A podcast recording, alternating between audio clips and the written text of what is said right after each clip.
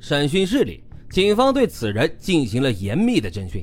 老头交代，他叫桂子佑，是湖南省祁阳县人，现年四十三岁，现在广东的新会县一个建筑工地里干活，是那里的民工头，并承认啊他在沙河电影院附近经常叫过鸡。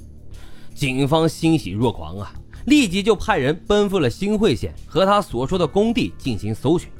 没想到啊，在其屋内的木柜里还真的发现了一条军用皮带。这边在审讯过程中，专案组还专门从市公安局请来了预审专家。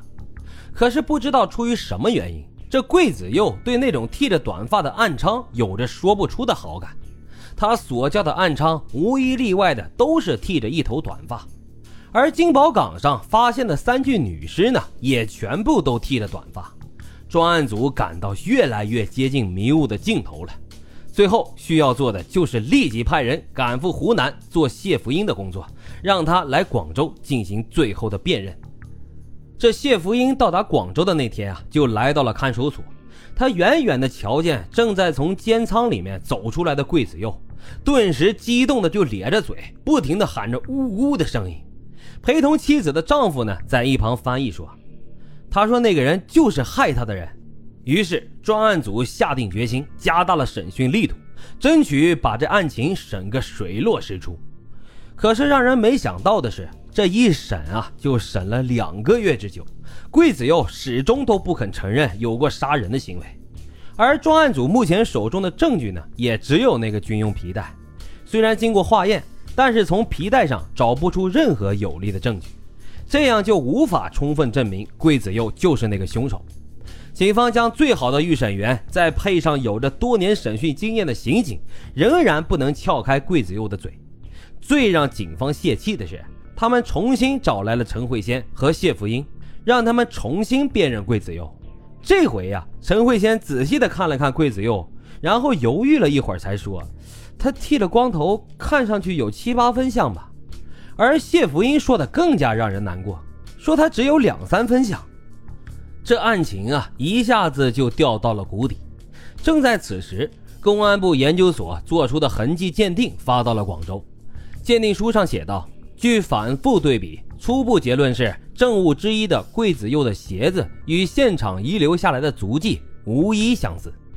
专案组在连开了数次会议并激烈讨论以后，做出了一个艰难的决定。释放桂子佑，同时啊，金宝岗上伏击的继续伏击，外围的线索呢也继续查，必须要坚持下去。两天后，被白云分局审查了几个月时间的桂子佑，踏出了白云分局看守所的大门。同和派出所的副教导员张红，在金宝岗系列女尸案中充当着一个说起来非常尴尬的角色。什么角色呢？这金宝岗上发现第一具女尸的那天，正是张红值班；陈慧仙跑到了派出所报案的那天，也是他值班；第二具、第三具尸体被搜出来的那天，还是他值班。这种尴尬的角色，令其他警员看到他值班就打电话给他开玩笑说：“你今天拜神没有啊？”虽然说刑警队的人很快就抓获了桂子佑，而且那个杀鸡的事件也再也没有发生。但是没有想到的是，几个月后，刑警队的兄弟告诉他，因为证据不足，桂子佑已经被释放了。这令他整天提心吊胆的呀。金宝岗上可别再出现命案了。可是这天夜里，又轮到这张红值班。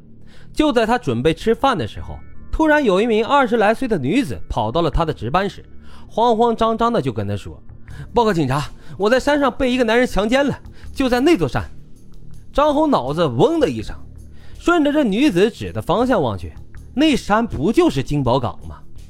原来呀，这名女子叫做李芝兰，也是一名暗娼。傍晚时分呢，她在沙河电影院门前拦了一个老头，那老头带着她走到了铁路边，坐上了通往南湖的小巴。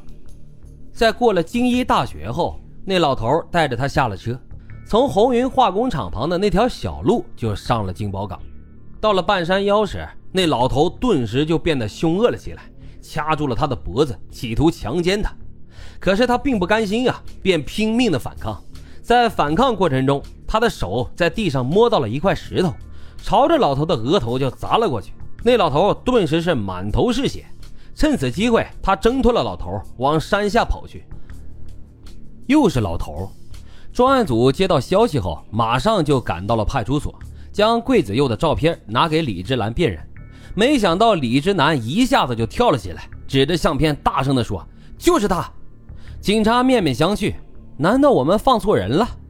专案组当即派人驱车赶往了新会县查找桂子佑的下落。没想到啊，他在那个工地上居然还在上班，同时他的工友作证。桂子佑在这几天里压根就没有离开过干活的工地。警方还是将桂子佑带回了广州，让李志兰辨认。桂子佑刚一下车，李志兰就大声的叫道：“就是他！”可是当桂子佑临近走过来时，这李志兰又犹豫起来了，最后还是摇摇头说：“不是他，他不是带我上山那老头。他俩的个头啊差不多，年纪呢也差不多，连长相都十分的相似，但肯定不是他。”而且我还在那人的头上打了个口子，结果呀，警方第二次释放了桂子佑。与此同时，在广州市南面的海珠区，警方也被一系列的系列女尸案所困扰。白云以及海珠区公安分局在市局的牵头下，举行了一个高规格的案情调研会，对案情进行了仔细的研究。海珠区的案子中，现场都有一辆零点六吨小货车的痕迹。而在金宝港上却找不到这种痕迹。海珠区的案子中，虽然被害人也都是暗娼，但尸体啊都是被抛弃在不同的地方。